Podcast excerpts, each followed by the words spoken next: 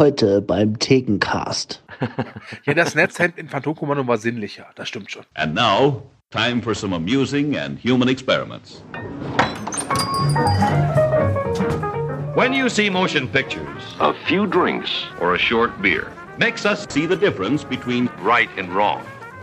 As a result, the more alcohol you take, you get a true picture of what really happens. A picture that you could never see in any other way. Now let's take three drinks. Hallo und willkommen zur neuen Ausgabe von Drei Männer und ein Film, der Movie Rack Ticken Podcast. Ich bin der Stu und wie immer an meiner Seite ist der Pascal. Hallo Pascal. Hallo. Und der Kühne. Hallo Kühne. Hi. Ja, ihr Lieben, wir nehmen das hier kurz vor Weihnachten auf und das ist der Grund, warum ich heute kein Bier trinke beim Podcasten, sondern ein Tässchen Glühwein habe. Yummy. Okay, äh, ich ploppe mein Bier aber mal äh, demonstrativ auf. Moment. Ah. Das klang mehr als jetzt den sage, Arm gebrochen. Oh, äh, ja, kommt aufs Gleiche bei raus. Äh, ich äh, sage Prost in die Runde. Prost. Ja, und ich glaube, meins hat man nicht gehört, weil es war eine Flasche und das war bei weitem nicht so spektakulär wie deine Dose. Ah, wie oft müssen wir noch sagen, Dosenbier, Kühne, Dose. Es ergab sich nicht, mein Bierabo läuft noch. Ja, interessant. Ähm. Äh, ich sag da nicht zu zum Bierabo. Komm, ihr hättet auch gerne eins. Also für, für diesen Fauxpas, lieber Kühne, musst du eine Strafzahlung von einem Credit zahlen. Okay. Ja. Das kriege ich hin. Genau. Wir reden heute über Demolition Man. Zwei Todfeinde aus einer anderen Zeit werden in eine Zukunft entlassen, in der nur Platz ist für einen von ihnen. Ich träume schon seit vier Jahren davon, dich umzubringen. Dann träum weiter. Dieses Exempel barbarischen Verhaltens konnte schon in ihrer Zeit nicht akzeptiert werden. Ja, aber es hat funktioniert. Wenn du mich vernichten willst, musst du mir das Herz bei lebendigem Leib rausreißen. Ja. Sylvester Stallone, Wesley Snipes, Demolition Man. Sylvester Stallone und Wesley Snipes, beide Herren hatten wir schon hier beim Thekencast, nämlich mit City Cobra und Blade. Jetzt treffen sie aufeinander in diesem uh. Sci-Fi-Actioner mit einer oh, mehr als einer Prise Comedy mit drin. Bevor wir jetzt aber einsteigen, die obligatorische Frage, wann habt ihr den Film zum ersten Mal gesehen und wie wirkte er damals auf euch? Und ich würde sagen, der Kühne fängt diesmal an. Ich habe vorhin beim Gucken, ich habe den Film gerade, glaube ich, vor einer halben Stunde ausgemacht, als ich ihn dann äh, für den Podcast nochmal geschaut habe. Und da habe ich schon überlegt, wann ich diesen Film das erste Mal gesehen habe. Und tatsächlich weiß ich es nicht mehr. Das ist, glaube ich, einer dieser Filme gewesen, die ich so mit 12, 13 in meiner ja, Actionfilmphase, wo Schwarzenegger, Stallone, wo die einfach rauf und runter liefen, wo ich mir den, glaube ich, im Fernsehen angeschaut habe, weil ich mich auch nicht daran erinnern kann, davon damals die Videokassette gehabt zu haben. Ähm, ich würde jetzt gerne einen lustigen Schwank erzählen, aber ich habe tatsächlich keinen, weil ich nicht mehr weiß, wann ich ihn das erste Mal gesehen habe. Ich weiß nur, dass ich ihn damals wirklich gut fand. Ähm, mir hat der Humor gefallen, mir hat die Action gefallen. Äh, war damals für einen Heranwachsenden einfach ein richtig runder Film. Hm. Ja, ähm, ich möchte gleich einhaken, denn bei mir ist es genauso. Ich weiß auch nicht, wann ich ihn das erste Mal gesehen habe. Es könnte sein, dass ich den im Fernsehen gesehen habe. Es könnte sein auf Video. Ich weiß es einfach nicht mehr. Ähm, aber ich bin mir sicher, Pascal hat jetzt eine richtig geile anekdotenreiche Story auf Lager, oder? Ja, ähm, ich kann euch jetzt äh, wirklich eine Story raushauen und zwar, nee, ich weiß es auch nicht mehr, um ehrlich zu sein. äh, also ähm, ich weiß, ähm, als ich mir meine eigene DVD-Sammlung damals aufgebaut habe, mit 12, 13 ungefähr, muss der auch dabei gewesen sein. Also äh, den gab es damals noch in dieser Snapper-DVD, also die man so an der Seite aufklappen oh. musste. Ja. Die hatte Snapper. ich auch. Genau. Genau, und die habe ich mir damals geholt und habe ihn dann geguckt, vielleicht 13, 14, vielleicht 15, ich weiß es nicht mehr. Und äh, fand ihn sehr stark. Das, äh, weiß ich noch. Äh, hat mir sehr gut gefallen damals. Hm. Also, wenn ich es richtig im Kopf habe, war das aber auch einer der Filme, die du wirklich gut im Fernsehen gucken konntest. Weil schlussendlich, glaube ich, nur eine einzige kurze Szene geschnitten war. Also, ich muss sagen, ich habe ihn noch nie ungekürzt gesehen. Also, es gibt ja so ein paar. Nein, warte, Moment, Moment. Irgendwas war da falsch, glaube ich. Ich habe ihn noch nie gekürzt gesehen, das wollte ich damit sagen. Äh, Wir sollten eventuell einwerfen. Nächste Mal solltest du wieder Bier trinken und kein Glühwein, ja? Ich habe ihn noch nie meinst. ungekürzt gesehen. Es schmeckt so gut. Was passiert da? Ja, plötzlich, ist er, plötzlich ist er eingefroren und dann kommt der Abspann. Versteht das nicht. Nee, nee. Also, wie gesagt, ich habe ihn noch nie gekürzt gesehen. Ähm, es gibt ja so ein paar Gewaltspitzen durchaus, da könnten wir dann gleich drauf eingehen. Aber in meiner Erinnerung habe ich den wirklich auch oft im Fernsehen gesehen und da waren immer diese Gewaltspitzen auch immer vollumfänglich drin. Der hat ja auch eine FSK 16, wie ich finde, zu Recht. Ja. Das ist eine absolut legitime Bewertung für den Film. Bevor wir jetzt aber nochmal richtig über den Film reden, sollten wir noch eins klären, worum geht's denn überhaupt? Und Keine Ahnung. da macht Diesmal ist. Pascal dran. Okay. Pascal, hau raus. Oh je. Äh, es geht um den Superpolizisten John, äh, wie heißt er denn nochmal? Spartan. Spartan, genau, Spartan. Äh, der im Jahr 1996 war es, glaube ich, auf den Superverbrecher Simon Phoenix angesetzt ist. Nach wie vor. Ich glaube, der jagt den schon seit zwei Jahren. Ähm, und jetzt hat er mal die Chance, den wirklich äh, zur Strecke zu bringen. Ähm, allerdings, äh, die Eröffnung ist so grandios schon. Äh, allerdings äh, geht das alles so ein bisschen nach hinten los, weil Simon Phoenix hat äh, Geiseln genommen. Und ähm, während John es natürlich schafft, äh, Phoenix ja zu schnappen, tötet er allerdings auch alle Geiseln und wird daraufhin in den Kälteschlaf zusammen mit Simon Phoenix gelegt. Ich glaube, es ist Kälteschlaf, ne? Dieser Ja, Kryoschlaf, ja. Ja, ähm, ja, genau, dieser Kryoschlaf. ja. Genau.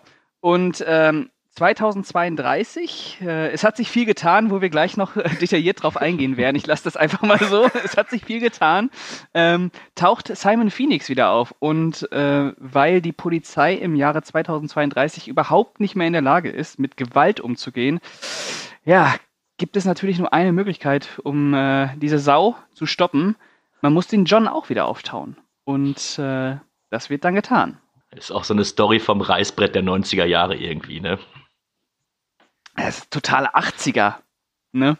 Ja, Der, der, der hat, sich, hat sich im Jahrzehnt geirrt, der Film. wobei ich sagen muss, ähm, auch wenn die Story 80er ist, so Look und Feel ist schon 90er. Ganz klar, finde ich. Ja. Ja. Mhm. Außer das Opening natürlich. Ja, ich sag mal so, wenn du den Film halt, wenn du überlegst, der kam 93 in die Kinos und der Beginn spielt 96 und 96 ist die Welt schon Ja. total am Arsch. Da denkt man sich auch so, holla, also dieses Drehbuch haben Pessimisten geschrieben. Da bin Ja. ich aber auch froh, dass ich 96 bei mir in meiner Heimatstadt mal verbracht habe und nicht in Los Angeles, weil das muss Ja. echt scheiße dort gewesen sein. Das, ja. Aber ja, war wahrscheinlich auch so ein bisschen Bezug auf die damaligen Unruhen in Los Angeles und so, ne? Ja, Ja, also, aber ja, drei Jahre zwischen dem Film und dem äh, und der Drehzeit, also ja, da waren Pessimisten am Werk.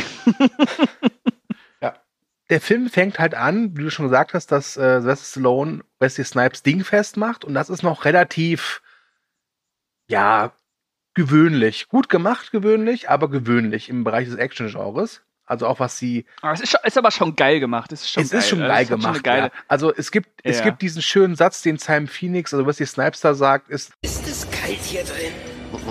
Oder bin ich das? herrlicher, herrlicher Satz. Und der Film hat wirklich tolle One-Liner und auch grandiose Einzelmomente, die auch so für sich äh, alleine stehen, sehr gut funktionieren. Aber dann, wenn der Film halt eben dann in die Zukunft springt, in das Jahr 2032, wird Mhm. er schon sehr comedyhaft. Ja, also ich würde den sogar auch als Action-Komödie Ja, bezeichnen. durchaus. Ja. Also der zumindest mehr äh, humoristische Effekte drin als manch andere Filme, die sich als Action-Comedy bezeichnen. Ne? Das stimmt. Also Ja. hier ist der Fokus schon ganz klar darauf, flotte Sprüche hier und da, ein Lachen herauszufordern und Und im, Prinz Und- im Prinzip ist das ja so eine klassische Fish out of water Geschichte. Und zwar für beide Protagonisten, also einmal für den Helden sowie für den Schurken. Denn das Los Angeles des Jahres 2032 ist ja ganz anders. Zum Beispiel heißt es gar nicht mehr Los Angeles, sondern St. Angeles. Und Pascal, sag mal, was sind so die Unterschiede zu unserer heutigen Zeit? Gibt es da welche? Äh, Ähm, ich nee. hätte keine fünf Minuten dort überlebt. Ich hätte alles kurz und klein geschlagen. Wirklich. Naja, also ähm, es fängt ja, wir fangen mal klein an. Also Die erste große Veränderung ist, dass du für jedes Schimpfwort ein Bußgeld zahlen musst. Logischerweise steht auch, Ja. steht auch an jeder Ecke so ein komischer Automat, der das registriert. und dann musst du ein Bußgeld zahlen. Und äh, John Spartan kommt halt aus den 90ern und da wurde er noch geflucht, ne? Weil es war halt gestern, also gestern damals so, ne? Gott verdammt mich, ja? Scheiße, Das war einfach noch ein Kerl. Und es war ein So. Kerl, verfickte Scheiße, es war ein richtiger Kerl, der hat geflucht, ne? Burp. Zahlen Sie eine Strafe von einem Credit. Ja. Ja. Und ähm, Okay. Ja. Oh, ich habe, Äh, pass, auf, pass, auf, pass auf, wir machen es so. Wir machen es abwechselnd. Jeder sagt eine Sache. Du hast jetzt eine gesagt und jetzt macht der Kühne weiter. Äh, Keine körperlichen Kontakte mehr, selbst bei Begrüßungen nicht. Die Hände werden nur voreinander in die Luft gelegt und dann in einer Art Bewegung rotiert. Und generell ist körperliche Berührung, unter anderem eben auch äh, Küssen oder Sex und ähnliches, ähm, verboten. Spürt ihr auch so leichte Corona-Vibes? Mhm. mhm. Ja, da bin ich- dran. Keine Gewalt. Also die Polizei agiert ganz anders. Äh, Gewalt ist ein unbekannt in dieser Welt. Weswegen die Polizei halt auch meistens, glaube ich, was machen die eigentlich? Nichts. Falschparker aufschreiben. Mehr es gibt ja nicht. keine Verbrechen mehr. Also Ja. äh, da wird ja irgendwie gesagt, seit zwölf Jahren gab es keinen ähm, Tod mehr, der nicht auf äh, natürliche Weise war. Also äh, das ist halt so ein, so ein Utopia, was die sich da errichtet haben. Mhm. Ja, äh, okay, keine Gewalt, also keine Gewalt in jeglicher Hinsicht. Also weder von der Bevölkerung noch vom, von, von, der, von den Behörden. Also Gewalt gehört äh, zum anderen Jahrtausend. Das ist quasi mit, äh, mit John und Simon Phoenix äh, eingefroren worden, die Gewalt. Die gibt's einfach nicht mehr. Äh, keine Rockmusik. Keine Rockmusik. Wir essen kein- Hot kein- Dogs. Eh, Ja, keine Rockmusik. Selbstfahrende Autos, Tesla lässt grüßen. Hm. Taco Bell beziehungsweise Pizza Hut, je nachdem, welche Version des Films ihr guckt, ist die einzige Restaurantkette, die es gibt. Mhm. Ich glaube, wir könnten noch stundenlang so weitermachen. Alles in allem kann man, glaube ich, sagen, dass es sich einfach um einen äh, Garten Eden dort handelt. Also es ist äh, schlussendlich das Paradies für Spießer. Ja. Wobei wir im Verlauf. Und es ist vegan. Ugh. Boah. Es ist absolut vegan. Ja, wir erfahren ja im Laufe des Films auch, dass es dann doch noch eine andere Welt gibt, eine Unterwelt, ja, von so einer Art Rebellen. Aber ich muss ganz ehrlich sagen, die waren mir eigentlich immer ziemlich egal, weil es macht einfach so viel Spaß, wenn Sylvester Stallone oder Simon Phoenix da agieren. Weil Stallones Figur ist halt der Held, das heißt, er versucht sich ja anzupassen, aber er versucht halt, er ist halt der Held, der Good Guy, ne? Und Simon Phoenix, für den ist das halt das Paradies. Weil die haben ihm halt nichts gegenzusetzen, was zu sehr schönen Szenen führt, wie ich finde.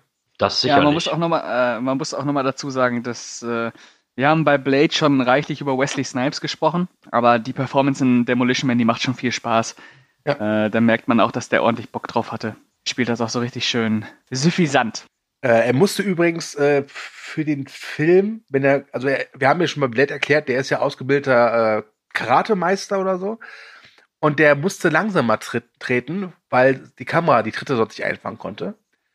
Das ist der Grund, warum ein paar Kicks von ihm ein bisschen seltsam aussehen.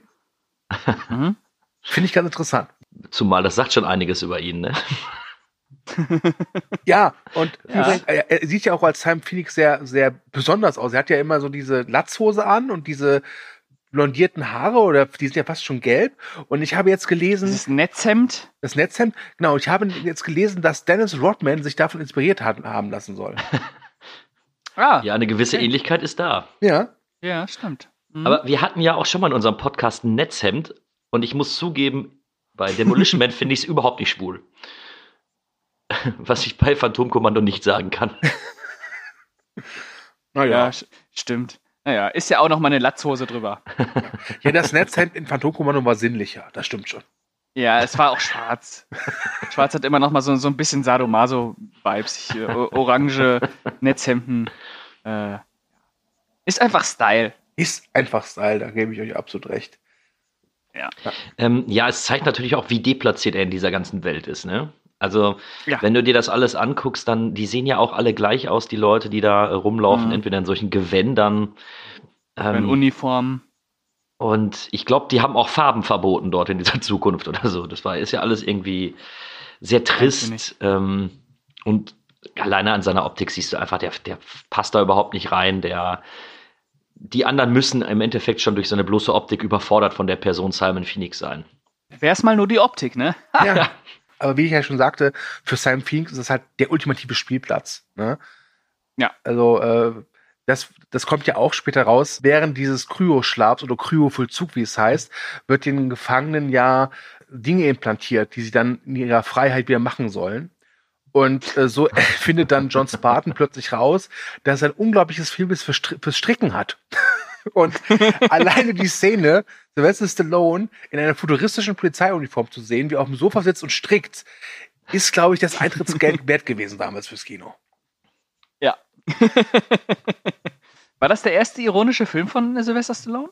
Nee, hatte der nicht vorher schon. Also er war zumindest in der Komödie Stopp oder meine Mutti schießt. Die war aber nicht vor 93, oder? Doch. Doch, ich glaube schon. Doch. Echt? Mhm. Ja. Eieieiei. Okay, da hat er wieder mit, wieder mit gut gemacht, alles klar. Oh, das ist aber eine gute Frage. Hat er vorher ähm, freiwillig ironische Filme gemacht? Vorher? Glaube nicht. Glaube, äh, gucke gerade. Was ist mit Tango und Cash? Stimmt. Ja, ja, ja. Ja. Stimmt. Ja, der hat, hat, der hat's, ja, aber noch nicht so ausgeprägt. Also der hat zwar diese, diese dummen Sprüche, aber das macht den Film ja noch nicht ironisch. Ja. Ähm, und Demolition Man ist ja wirklich, äh, Ich kann mir der macht sich ja vorstellen, lustig darüber. Ich kann mir vorstellen, dass seine ähm, vorherigen Filme jetzt auch nicht alle so Bombe waren. Ähm, und bei Schwarzenegger zur gleichen Zeit, dass ja auch alles funktioniert hat, dass er das auch so ein Ja. bisschen als Comeback gesehen hat. Oder dass er versucht hat, eine andere Seite von sich zu zeigen, um eben, äh, ja, wieder in der Filmwelt Fuß zu fassen. Ja, man muss dazu sagen, dass die 90er Jahre Sylvester Stallone gar nicht gut getan haben.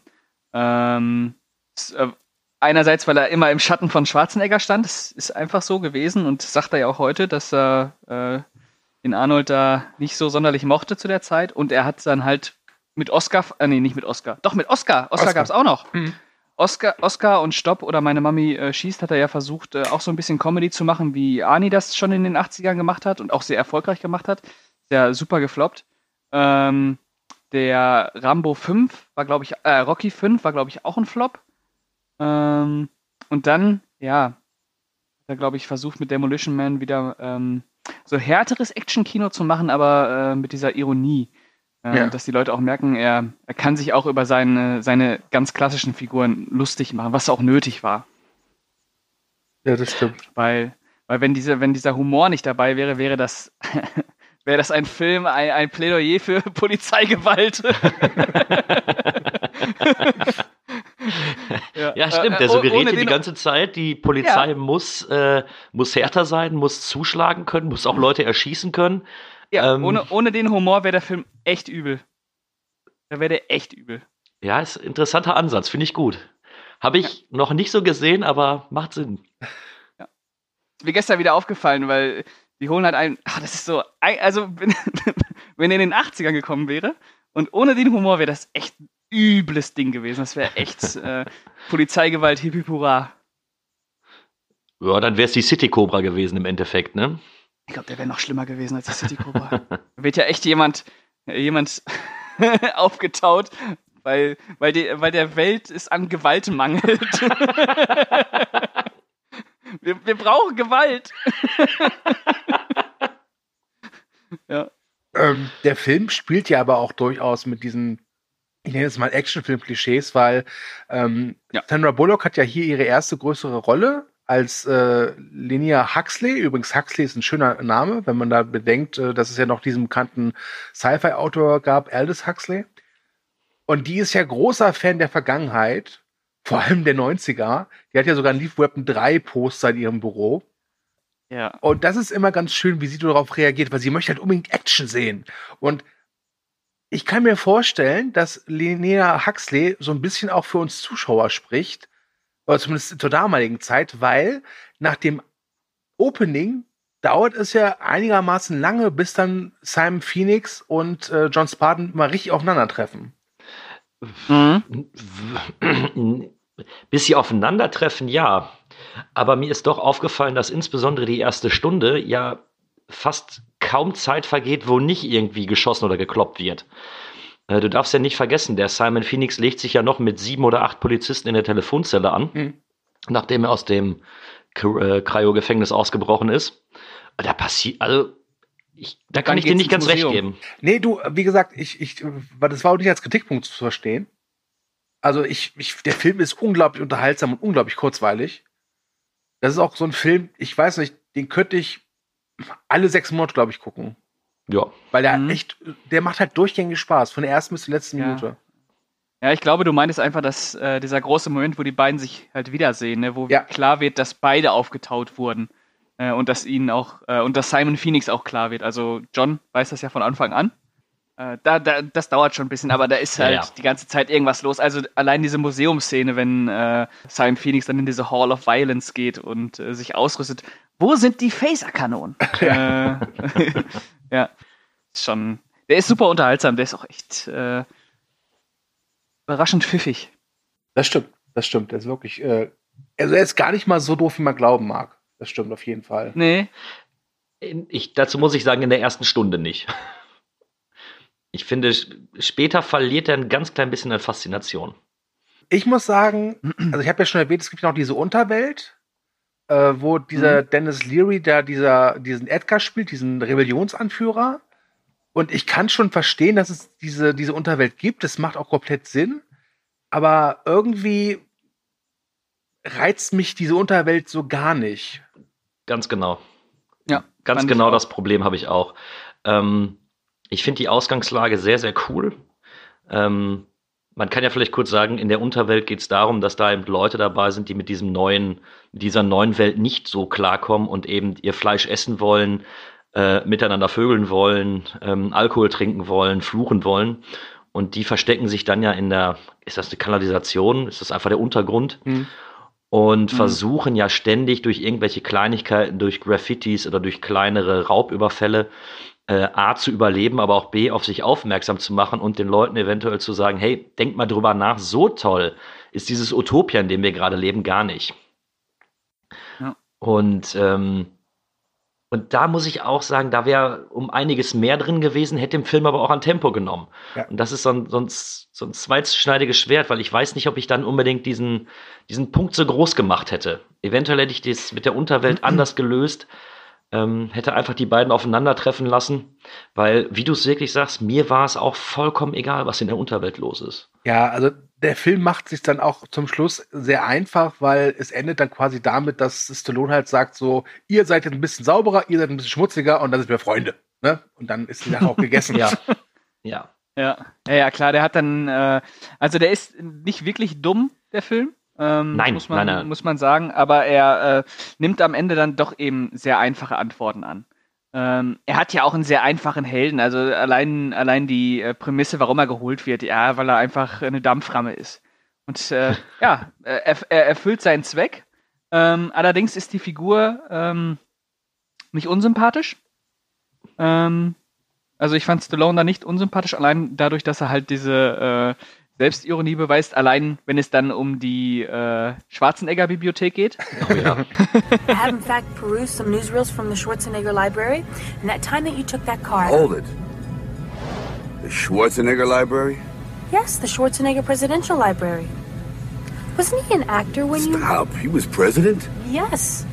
Even though he was not born in this country, his popularity at the time caused the 61st Amendment, which states that I don't want to know. President. Ich finde halt auch, dass äh, Wesley Snipes als Bösewicht auch unfassbar viel Charisma hat in dem Film. Die machen beide Laune. Das ist echt ein, ein, ein gutes Duell. Das, das wollte ich gar nicht, das wollte ich damit gar nicht sagen. Für, für mich ist es einfach so, dass die erste Stunde, also wirklich bis es in die Unterwelt geht, bis dann herauskommt, was die Gründe sind, warum Simon Phoenix aufgespürt ist, da würde ich dem Film eine, eine 9 von 10 oder eine 10 von 10 geben, weil der unglaublich unterhaltsam ist, gute Actionsequenzen drin hat, flotte Sprüche und in seiner Einfachheit einfach genial. Hm? Wenn man das mal so sagen darf. Und später, wenn er wirklich dann versucht, mehr Story reinzubringen, auch so eine gewisse Gesellschaftskritik, da verliert er Mhm. sich ein bisschen. Ja. Was ihn Naja, da nicht er weniger unterhalten macht. Ja, ja, klar, der, der ist von Anfang bis Ende recht kurzweilig, das muss man sagen.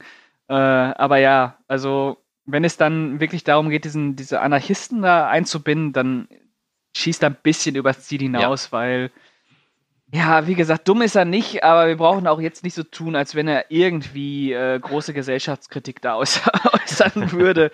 Also es macht natürlich total Sinn für die Geschichte, warum es diesen Untergrund gibt.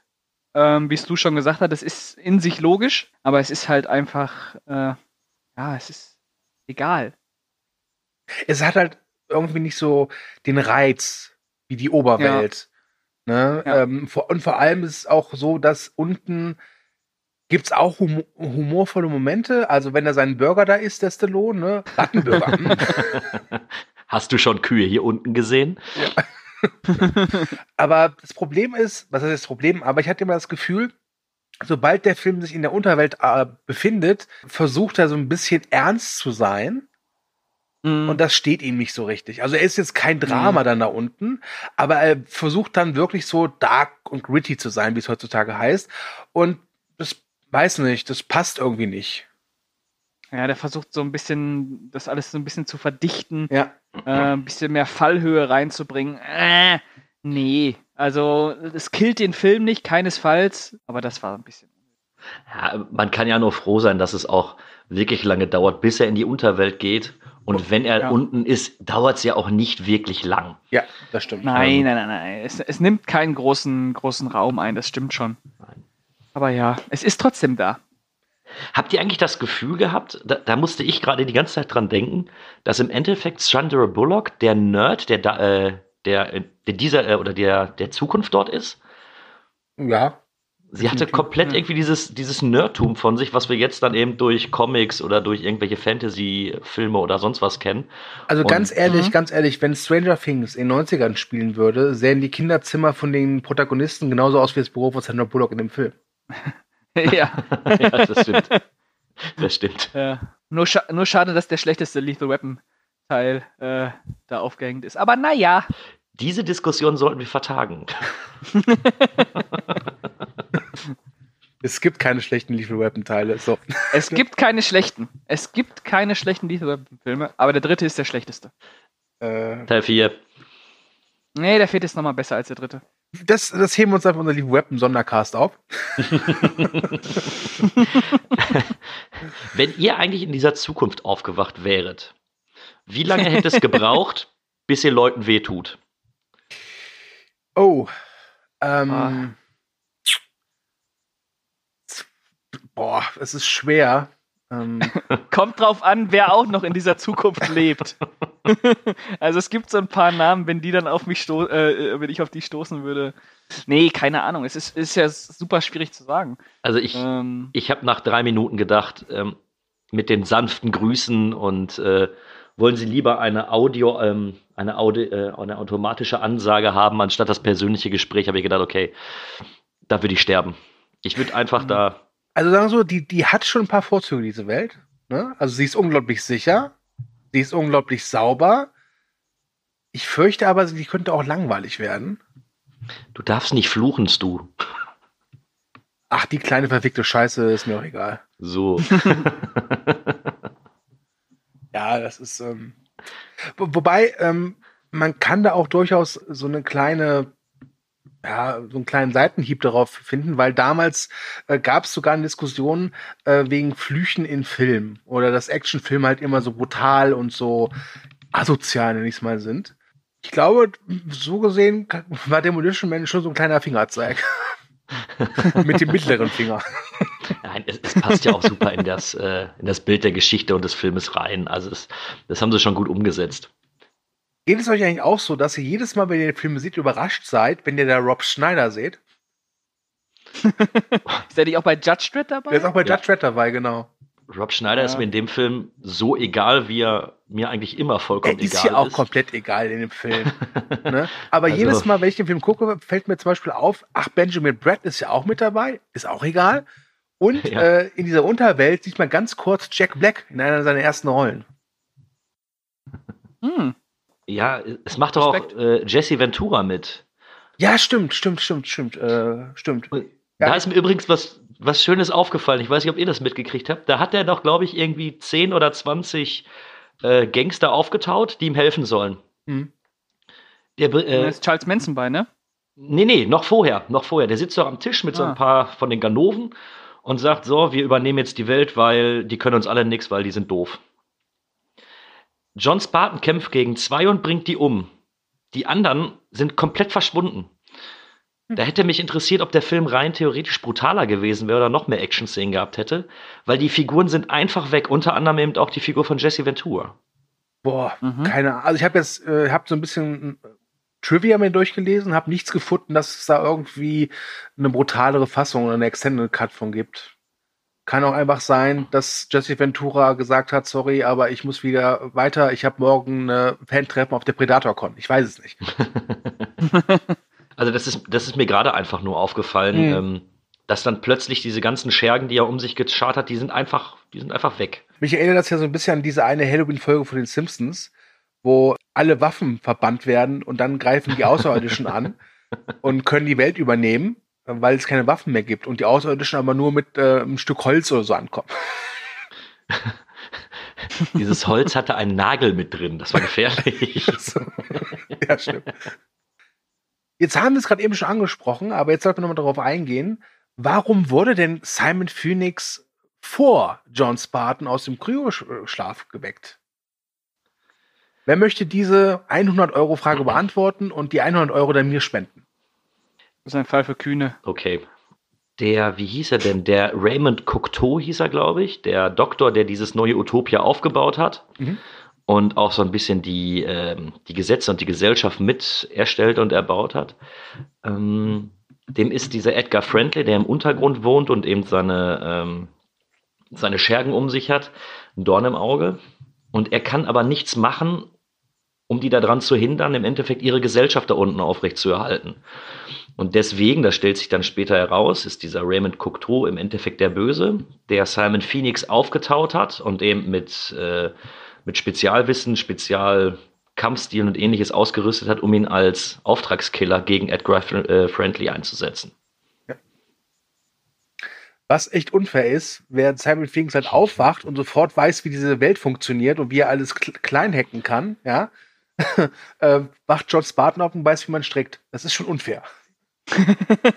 Wie sagt er noch, er kann besser nähen als seine Oma. Ja. Wobei, das muss ich ganz ehrlich sagen, das hat dieser Dr. Raymond Cocteau echt nicht gut bedacht.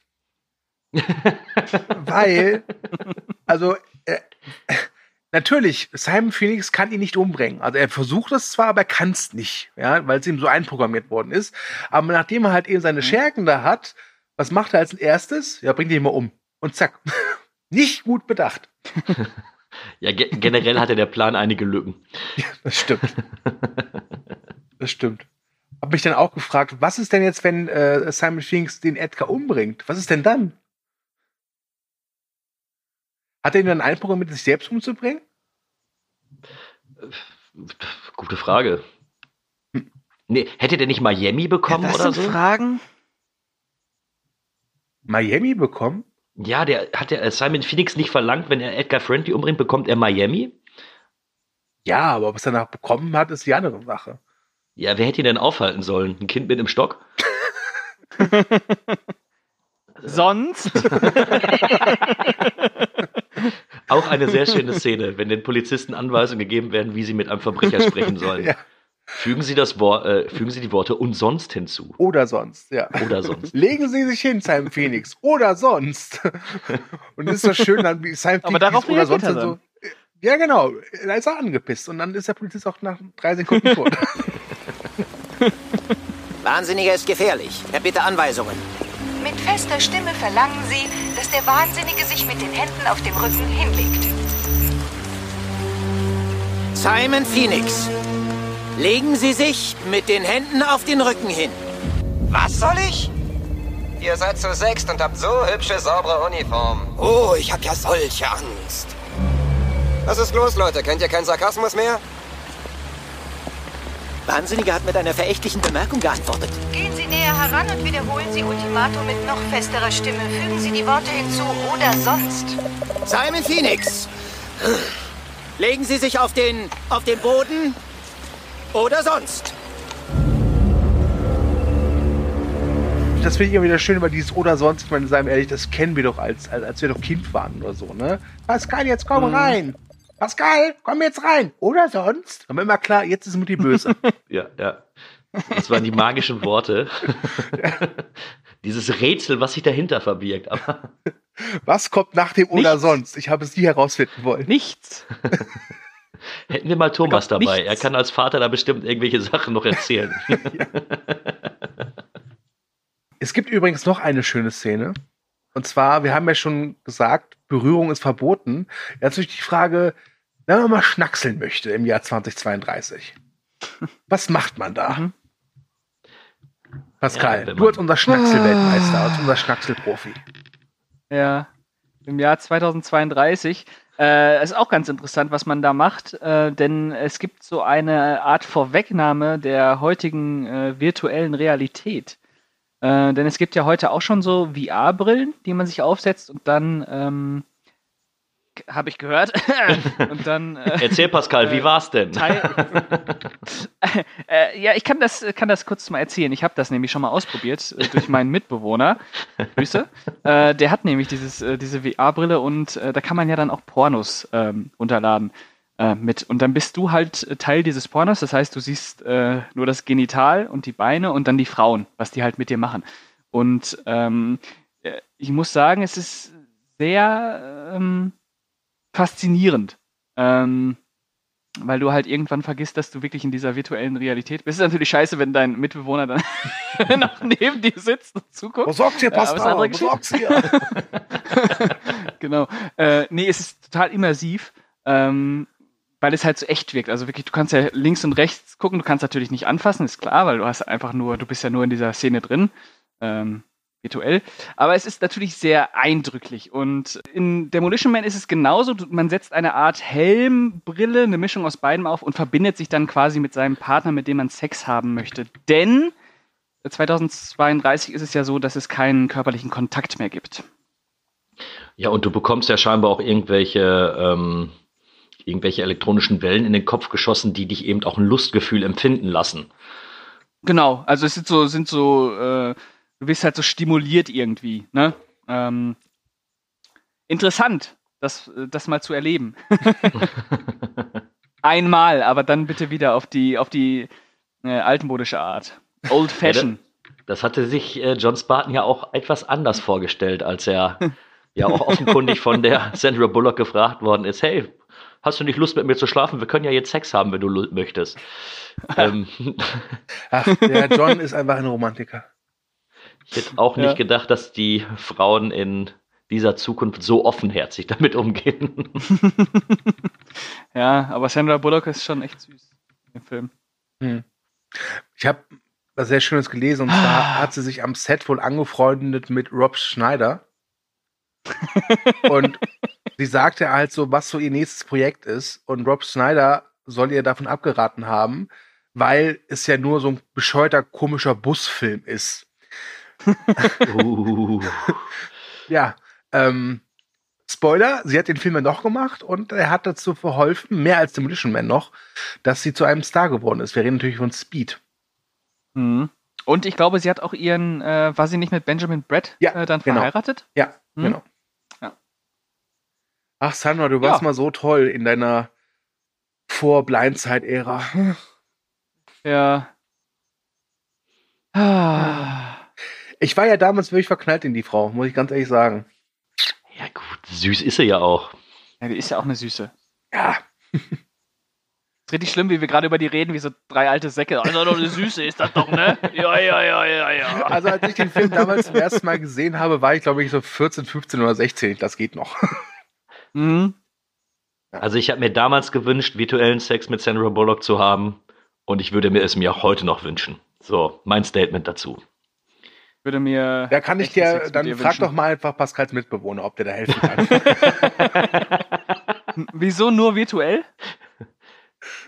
Das passt gerade zum Thema. Auf Okay. Näheres möchte ich nicht eingehen. Jetzt werde ich schüchtern. Okay. Okay. Hm? Gewaltspitzen. Lass uns mal kurz über die Gewaltspitzen reden. Es gibt eine Ja. Szene, von der bin ich immer wieder überrascht. Weil die echt blutig ist. Wir sehen nicht, wie sie entsteht, das, aber wir sehen das Ergebnis. Und dann werfen wir ein Auge auf ein Auge. Der Joke. Ja, ich weiß. Danke. Ja. Mir wurde schon gesagt, ich mache so viele Dead-Jokes, aber ich, was soll's. Ich bin fast 40, ich darf das. Ähm, nachdem, also während, oder nicht nachdem, aber äh, Simon Phoenix bricht ja aus diesem Cryo-Vollzug aus, während seiner Bewährungsverhandlung. Hm? Was auch ganz interessant ist, dieser Dr. Raymond Cocteau komplett, äh, dass es ihm komplett egal ist, dass wegen Simon Phoenix total viele Unschuldige draufgehen. Ne? Aber okay, ist halt der Bösewicht. Und äh, Simon Phoenix schafft es halt zu, zu entkommen, indem er diesen Mitarbeiter da das Auge entfernt. Und da muss ich sagen, ich bin auch jedes Mal wieder überrascht über die Szene, weil die so tonal, finde ich, nicht so richtig reinpasst. Also stört mich jetzt nicht, aber irgendwie ist diese Szene, wenn er diesen Augapfel da auf diesem Füller hat, schon jedes Mal so eine kleine Überraschung, wie ich, wie ich finde. Na gut Ja. geschnitten, die Szene. Ja, das stimmt. Äh, Wobei, er hat doch, glaube ich, da auch noch irgendwie einen flotten Spruch auf der Zunge, was die Szene dann immer schon ein bisschen, so ein bisschen wieder entkräftigt in seiner, in seiner Härte, finde ich.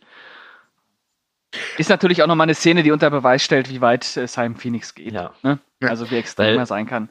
Zum, zum Thema Gewaltspitzen, ja, ich gebe dir recht, gerade die mit dem Auge ist, ähm, die gehört, also die ist für mich auch die heftigste im ganzen Mhm. Film. Und ich muss dazu sagen, ich habe keine Kinder. Aber wenn mein äh, 12, 13, 40er-jähriger Junge irgendwann ankommt und sagt, Papa, Papa, ich möchte einen Actionfilm jetzt gucken, ich hätte ihm ohne Probleme Demolition Man gezeigt. Ja, Denn ich weiß, dass es verkraftet. Das ja, klar, muss dazu klar. sagen. Also, es ist, ist ja auch keine richtige Splatter-Einlage, aber Nee. äh, Pascal hat ja gesagt, es ist gut geschnitten. Und da gebe ich ihm absolut recht, weil du siehst halt nur so ein Auge, wo du halt denkst, okay, der, der Wissenschaftler hat gerade seinen, seinen Kopf an, dieses, an diesen Scanner gehalten. Und dann siehst du halt, nee, es ist Simon Phoenix, der das Auge auf so einem Füllfederhalter aufgespießt hat. Hm. Und dann hinten das Mhm. Auge und dann noch dieses, das Rot und auch der Sehnerv kommt, siehst du den auch noch. Das ist, ich würde nicht sagen splättrig, aber es ist halt überraschend, weil ansonsten ist der Film relativ blutleer. Also, ja, der ist es- nicht so explizit sonst. ne, genau. Ja, bis zum Finale eben dann, ne? Ja. Das Finale, ja gut, da verliert Simon Phoenix den Kopf, aber er ist halt eingefroren. Ne? ja. Und der Kopf explodiert oder platzt auf dem Boden auf. Aber nun gut. Ja, aber eingefroren halt. Das sieht halt ähnlich aus wie bei Terminator 2 mit dem T-1000. Ja, das stimmt. Nur, dass bei Stallone der Bösewicht dann liegen bleibt. Ich, ich könnte mir auch vorstellen, dass Terminator 2 da so ein bisschen Pate für diese Szene stand. Ja, das könnte durchaus sein. Vielleicht. Vielleicht. So. Leute, Hm? jetzt müssen wir euch mal was, das ganz große Thema ansprechen. Das Thema, jeder, der auf diesen Podcast geklickt hat, wartet darauf, dass wir dieses eine Thema ansprechen. Und ich stelle jetzt die Frage aller Fragen. Die Überfrage, die mit dem Film Demolition Man zusammenhängt. Wie zum Welcher Teufel. Lethal Weapon Teil der? Genau. Und äh, nachdem wir das behandelt haben, reden Teil wir zwei. kurz über die drei Muscheln, würde ich sagen. ja. Hm? Ja, Teil okay. 2. Teil 2, ja. Gut, das ging Du zügig. sagst nix? Ja, ich habe euch jetzt schon. äh, Ja, das ist mal so super Überleitung und so. Ach, vergiss es. Also, lass uns über die drei Muscheln reden, verdammte Wir haben immerhin schon Bier getrunken. So. Ich habe hier. Aber welcher, welcher Lethal Weapon Teil ist denn jetzt dein Liebster? äh, ich schwanke zwischen. Äh, der zweite. So.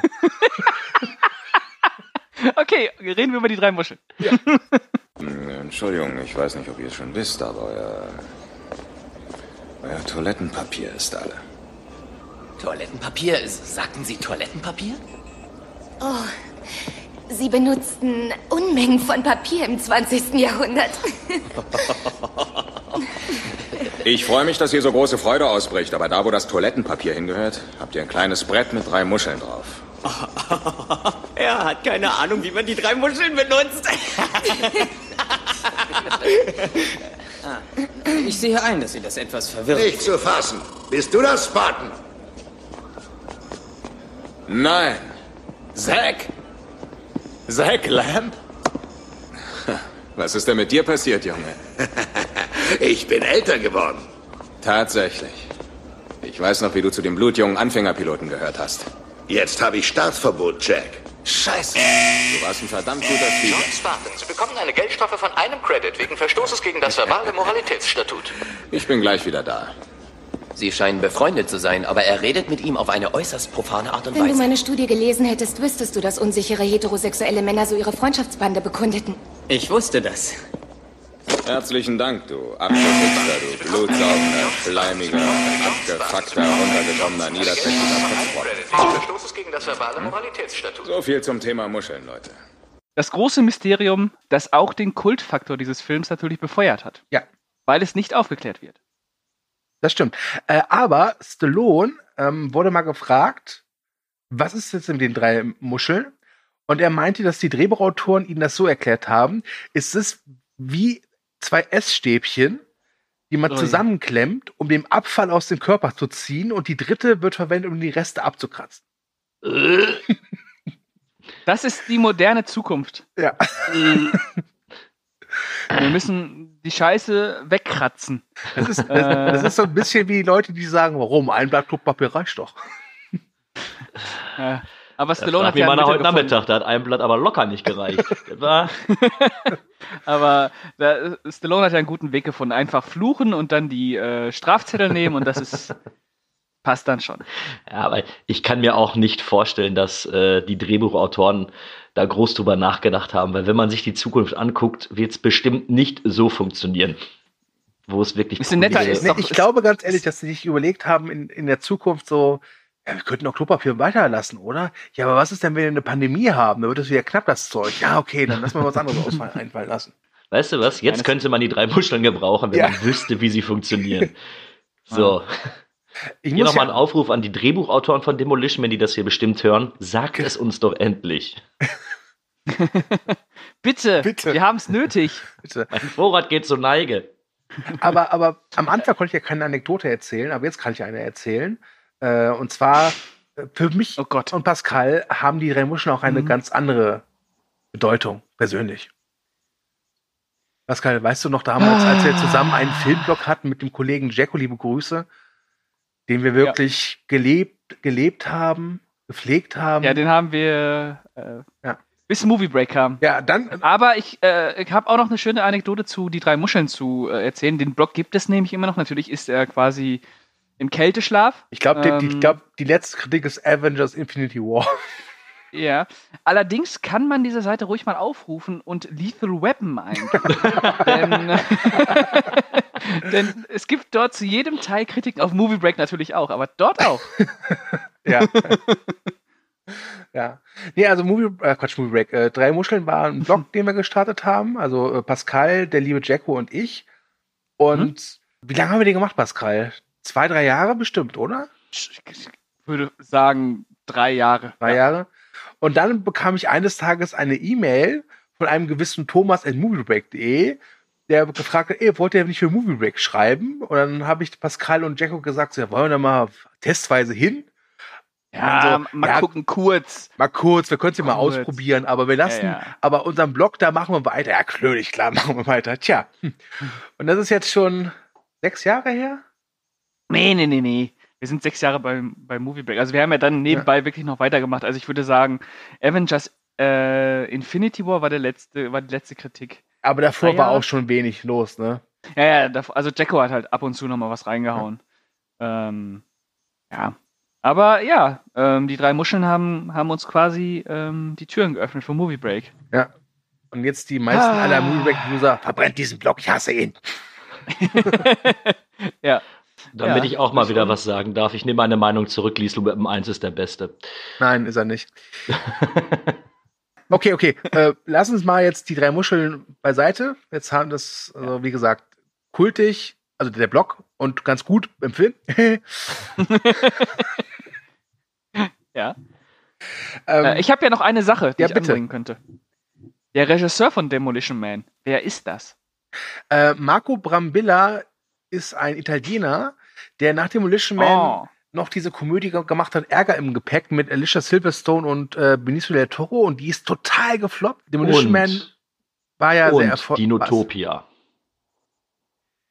Ja, das ist eine Fernsehserie. da hat er drei Folgen gedreht.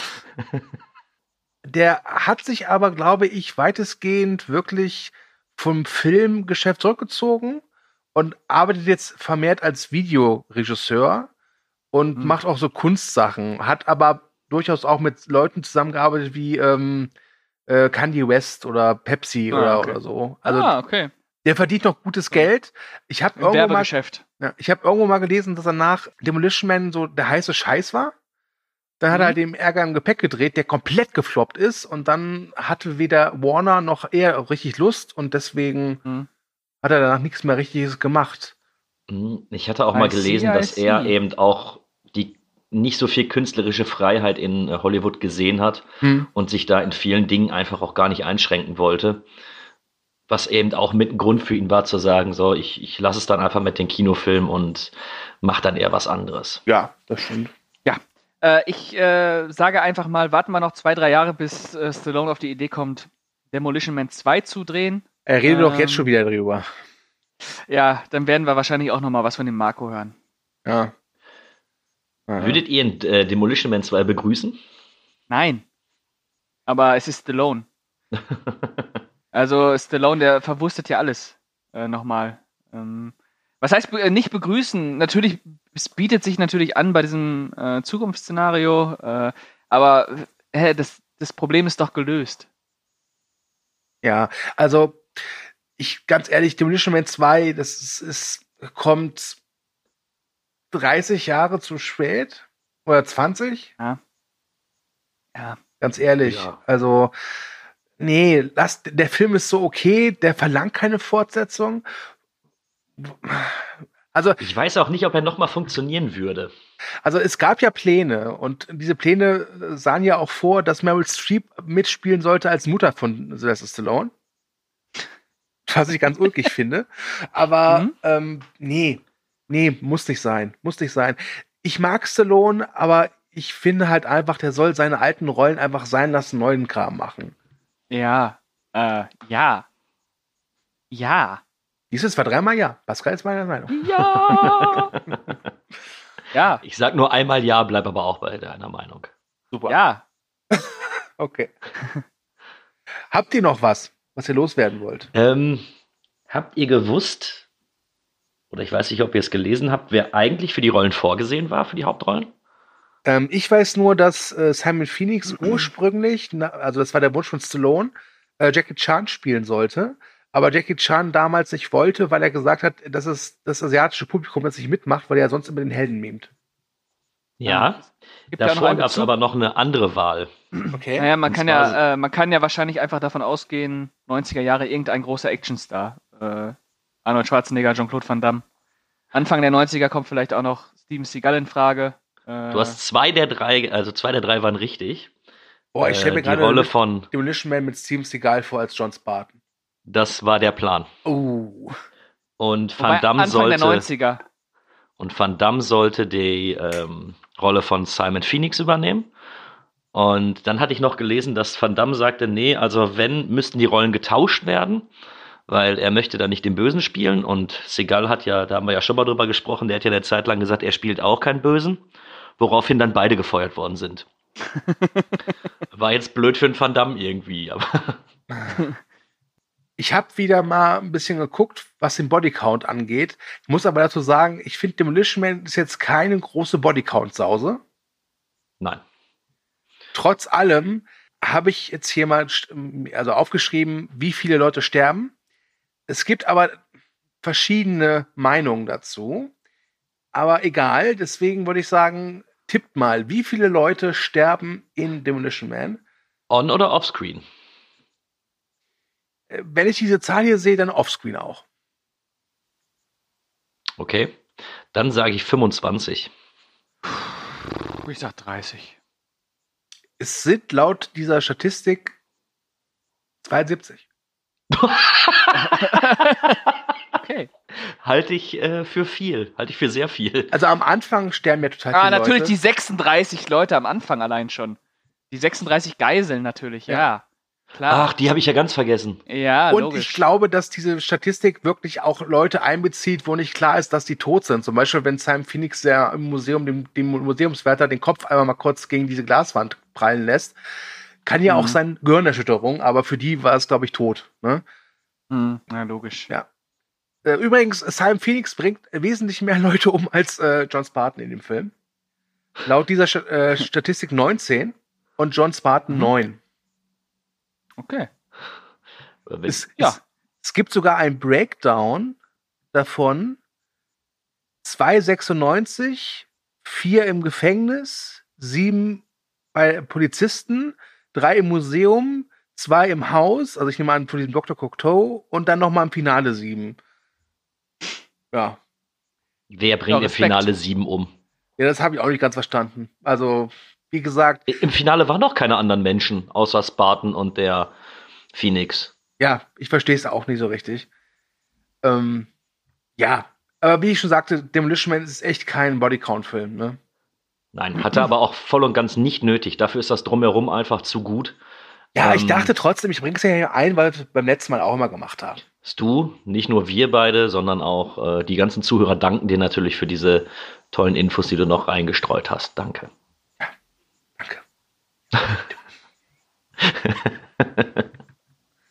Gut. Wenn ihr nichts mehr habt, würde ich sagen, Deckel, Deckeldrupp. Doch, einen, einen letzten habe ich noch. Okay. Mann. Und da war ich schockiert. Also der Alternativtitel von Demolition Man sollte lauten Der eiskalte Bulle. Oder im Deutschen sollte er so genannt werden. Hm. Habe ich glücklicherweise noch nie irgendwo gelesen, gehört, gesehen oder sonst was. Aber das hätte ich wirklich furchtbar gefunden. Uh. Hätte halt der eiskalte Bulle gehießen. Also sowas Ah, wie, du meinst nee. halt Demolition Man, der eiskalte Bulle, oder? Ja, Ja, okay, das ist, ja. klingt scheiße. Klingt scheiße, äh, aber ganz ehrlich, der gibt's Schlimmere. Ja, ändert den Film halt nicht, ne? Nee. Gut. Gut. Danke für den Einwand. So. Ich wollte jetzt auch mal irgendeinen unnützen Fact noch mit reinhauen, sonst machst du das immer. Ich habe mich bedankt. Also wirklich. Doch. Ja, wenn das so ist, äh, kann ich noch sagen, nee, das war's. Es war mir eine große Freude, mit euch über Demolition Man zu casten. Den Film für die nächste Ausgabe haben wir schon ausgewählt. Seid gespannt. Ähm, es wird dann etwas nordischer und, glaube ich, auch ein bisschen brutaler. Auch wenn der Film damals, den wir besprechen werden, mit einer FSK 12 Freigabe in die Kinos kam. Aber Was? Ja. ja, ja. Okay, Leute, äh, es war mir ein, ein großes Fest mit euch, äh, das hier zu besprechen. Ich weiß nicht, wann dieser Podcast rauskommt. Wir nehmen den hier am 9. Dezember auf. Wenn es, äh, wenn er vor Weihnachten rauskommt, wünsche ich euch ein frohes Fest. Wenn er vor Silvester rauskommt, äh, einen guten Rutsch. Und wenn er im Januar rauskommen sollte, dann frohes Neues. Und jetzt dürfen der Pascal und der andere Typ es noch auf Wiedersehen sagen. Und ich bin raus. Ja, äh, ich bedanke mich auch bei äh, dir, Stu, und äh, bei dir, Kühne. Es war mal wieder eine schöne Runde und äh, bis dann. Ja, mir bleibt gar nicht viel zu erwidern. Ähm, ich bedanke mich bei euch beiden. Du könntest noch anmerken, dass- dass man Movie Back auch bei Instagram, Twitter und Facebook findet. Äh, Movie Break findet man bei Instagram, Facebook und Twitter. Mehr noch? ähm, ich freue mich aufs nächste Jahr mit euch beiden. Ähm, ich hoffe ja auch noch, dass einer meiner Wunschfilme irgendwann von uns drei nochmal besprochen wird. Das würde mich sehr glücklich machen. Zwinker, zwinker. Ähm, und wünsche allen Zuhörern entweder frohe Festtage oder frohe Festtage gehabt zu haben. Bis bald. Well, for once. Pour yourself the most inviting glass of beer you've ever tasted. When the film is started, See what is happening.